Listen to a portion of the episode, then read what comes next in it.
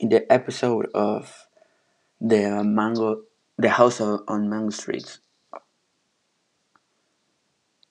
in Our Good Day, she talks about how Cady needs five dollars for buy a bicycle and how she will be friend of anyone because of two things because of money of five dollars to buy the bicycle and because she don't have friends and at the end they finally have the five dollars and they have two new friends that are Lucy and Rachel that both are became from Texas and now they just need to be prepared to take turns to play with the bicycle.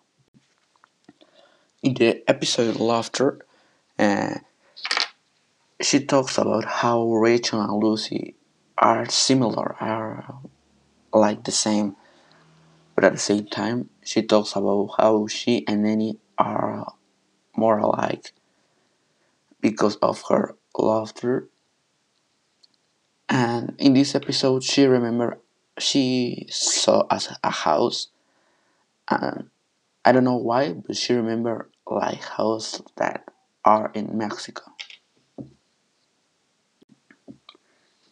In the episode, Gil furniture bought and sold, and Nanny and she were in a junk store of an old man, and she talks about how the the store was so dark and too a little bit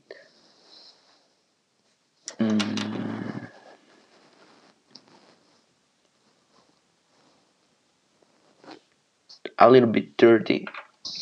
And how the old man didn't turn on the lights only if you were shopping anything. And in this chapter Nanny and she saw an musical box that they were interested for buying but the old man says that the the box were not for sale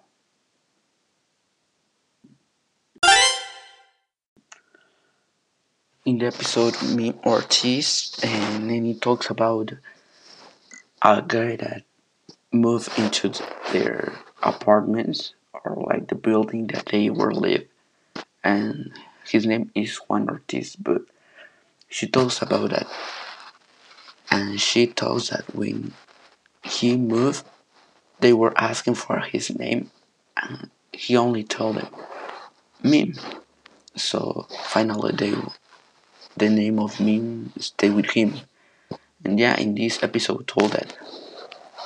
They were playing the Tarzan a Tarzan game or climbing or something like that. And Juan break his both arms